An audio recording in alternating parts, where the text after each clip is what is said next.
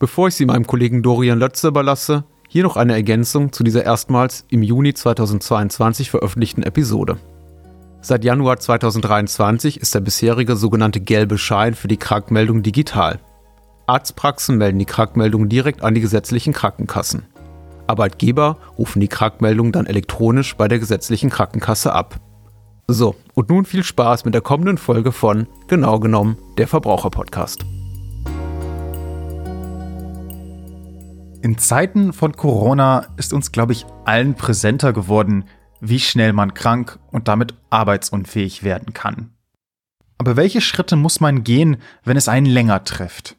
In dieser Folge geht es um das Krankengeld, wie viel man erhält, wie lange man es bekommt und worauf man achten muss. Mein Name ist Dorian Lötzer, willkommen bei Genau genommen.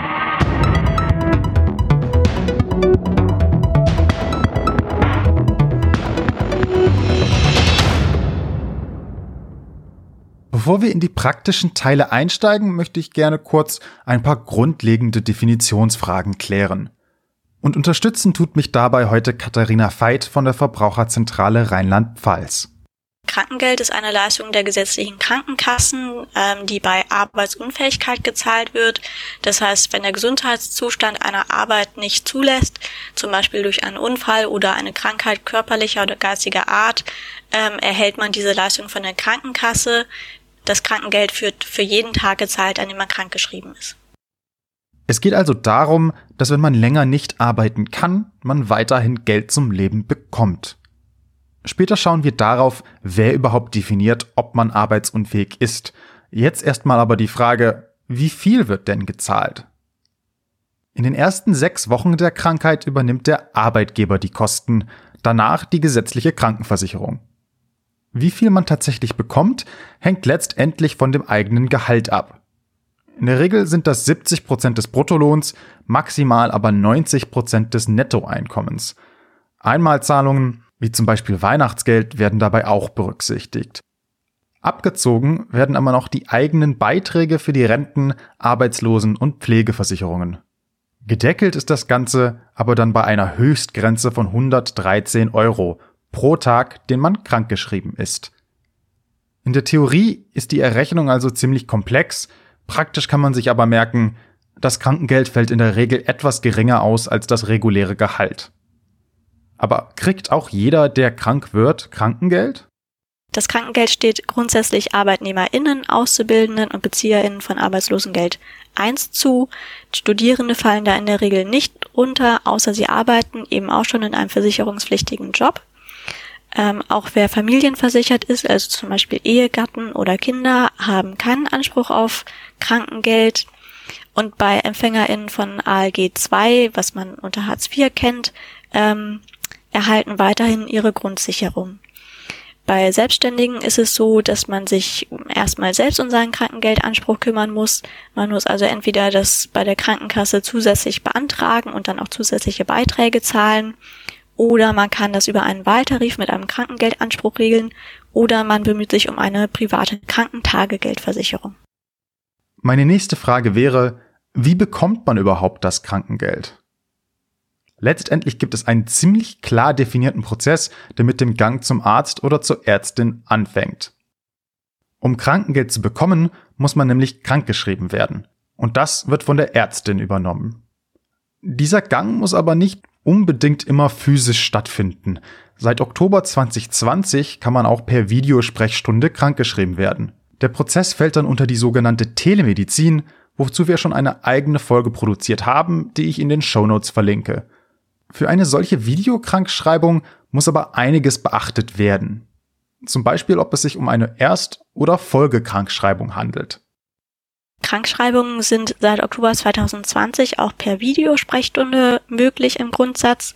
Ähm, das geht aber zum einen nur, wenn die Patientin oder der Patient äh, in der Arztpraxis bereits persönlich bekannt ist und dann auch erstmal nur als Erstbescheinigung für maximal sieben Tage. Folgebescheinigungen können per Video nur ausgestellt werden, wenn die Arbeitsunfähigkeit vorher schon bei einem früheren Arztbesuch äh, festgestellt worden ist. Und grundsätzlich muss man auch sagen, dass es im Ermessen der Ärzte oder Ärztin liegt, die Videosprechstunde anzubieten. Das heißt, man äh, hat keinen Anspruch darauf. Und es muss auch sichergestellt werden, dass die Arbeitsunfähigkeit per Video auch ausreichend sicher beurteilt werden kann. Das heißt, es gibt immer noch Krankheiten oder Untersuchungen, die nur vor Ort durchgeführt werden können. Sofern die behandelte Ärztin aber feststellt, dass man nicht arbeiten kann, wird man krankgeschrieben. Diese Krankschreibung wird oft einfach Attest oder gelber Schein genannt, ist förmlich aber eine sogenannte Arbeitsunfähigkeitsbescheinigung und stellt damit fest, dass man unfähig ist, die eigene Arbeit zu vollbringen. Alleine die Bescheinigung von der Ärztin ausgestellt zu bekommen, reicht aber noch nicht. Damit man auch dann das Krankengeld erhält, muss man diese auch einreichen. Und das geschieht zunächst beim eigenen Arbeitgeber. Und zwar so schnell wie möglich, weil man in der Regel spätestens am vierten Fehltag die Bescheinigung einreichen muss. Innerhalb einer Woche sollte die Krankschreibung dann auch bei der Krankenkasse vorgelegt werden was nicht automatisch vom Arbeitgeber übernommen wird. Am besten bei der eigenen Krankenkasse herausfinden, wie das geht. Oft geht es nämlich auch per Scan oder über eine eigene App. Wie lange man im Endeffekt Krankengeld bekommt, hängt auch von der Einschätzung der Ärztin ab. Insgesamt kann man wegen derselben Krankheit maximal 78 Wochen innerhalb von drei Jahren Krankengeld erhalten. Ähm, da zählt die Entgeltfortzahlung des Arbeitgebers auch mit rein und es muss auch nicht an einem Stück genommen werden oder ausgezahlt werden. Aber nach 78 Wochen muss man sich dann eben neu orientieren. Dann gibt es kein Krankengeld mehr. Hierbei ist eine Sache wichtig zu beachten. Diese 78 Wochen, also grob 18 Monate, sind die maximale Zeit, die man in drei Jahren Krankengeld bekommen kann. Sie sind nicht die maximale Zeit für eine Krankschreibung und sie müssen auch nicht am Stück genommen werden. Wenn man also für die gleiche Krankheit neu krankgeschrieben wird oder sich eine Folgekrankschreibung ausstellen lässt, zählt diese zu der 78 Wochen Höchstgrenze. Wo ich aber schon von Folgekrankschreibungen spreche, wenn man am Ende der Krankschreibung noch nicht kuriert ist und mehr Zeit zur Heilung benötigt, gibt es etwas, was man beachten sollte. Hier nochmal Katharina Veit. Krankengeld erhält man grundsätzlich durchgehend nur, wenn man auch lückenlos mit einem Attest nachweisen kann, dass man auch krank ist. Das ist ähm, in der Regel nicht rückwirkend möglich. Das heißt, spätestens an dem Tag, an dem das eine Attest ausläuft, muss man wieder zum Arzt oder zur Ärztin gehen und sich ein neues ausstellen lassen. Ähm, wenn es dabei zu Lücken kommt, dann kann es sein, dass die Krankenkasse ähm, die Zahlungen einstellt, bis eine neue Folgebescheinigung eingereicht werden kann. Das ist bei ein paar Tagen Lücke vielleicht ein wenig ärgerlich, ähm, aber wenn die Lücke länger als einen Monat ist, dann kann es wirklich problematisch werden, weil dann im schlimmsten Fall sogar der Versicherungsschutz äh, verloren werden kann.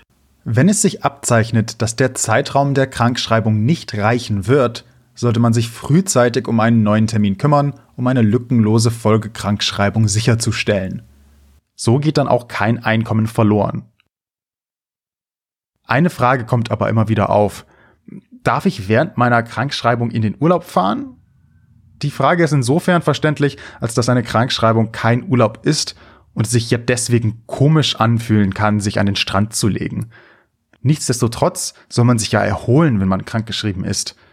Kann ich also in den Urlaub oder muss ich zu Hause bleiben? Im Grundsatz darf man verreisen. Innerhalb Deutschlands ist es so, dass das ohne Zustimmung möglich ist. Das heißt, die Krankenkasse muss auch nicht informiert werden.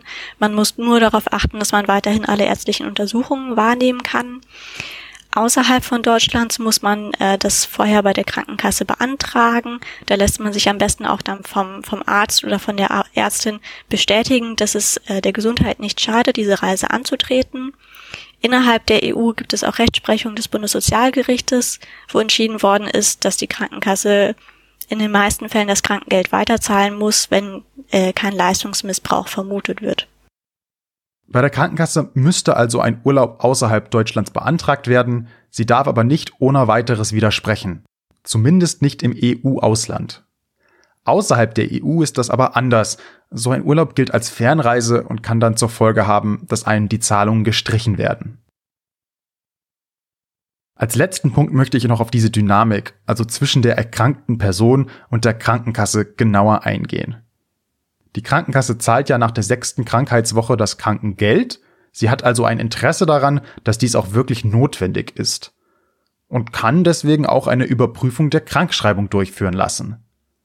Dies geschieht dann durch die sogenannten medizinischen Dienste.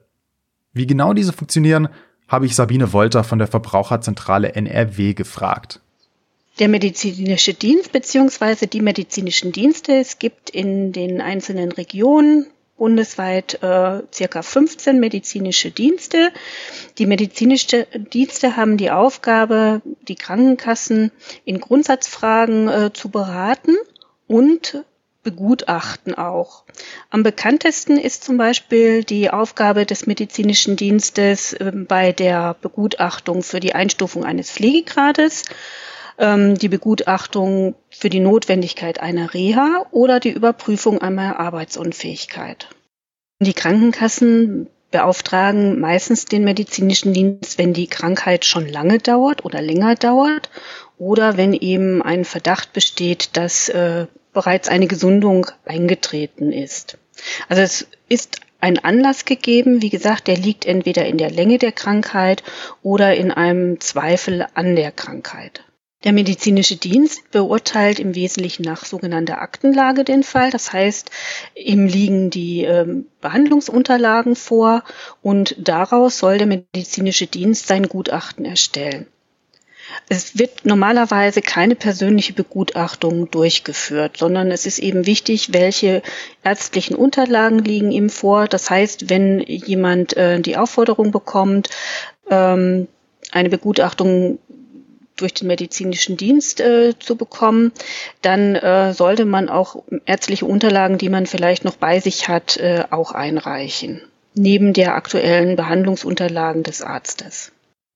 Wenn man also krankgeschrieben ist und eine Begutachtung durch einen medizinischen Dienst gemacht werden soll, ist es wichtig, alle relevanten Unterlagen einzureichen. Denn auf das Ergebnis dieser Bewertung kann sich die Krankenkasse beziehen. Und es ist absolut möglich, dass der medizinische Dienst zu einem anderen Ergebnis kommt als die eigene Ärztin. Doch was dann? In einem solchen Fall ist es äh, wichtig, schnell und zügig vorzugehen. Ähm, durch dieses abschlägige Gutachten können äh, durchaus große Probleme entstehen. Man sollte sich dann unverzüglich mit seinem Hausarzt oder dem behandelnden Arzt beraten.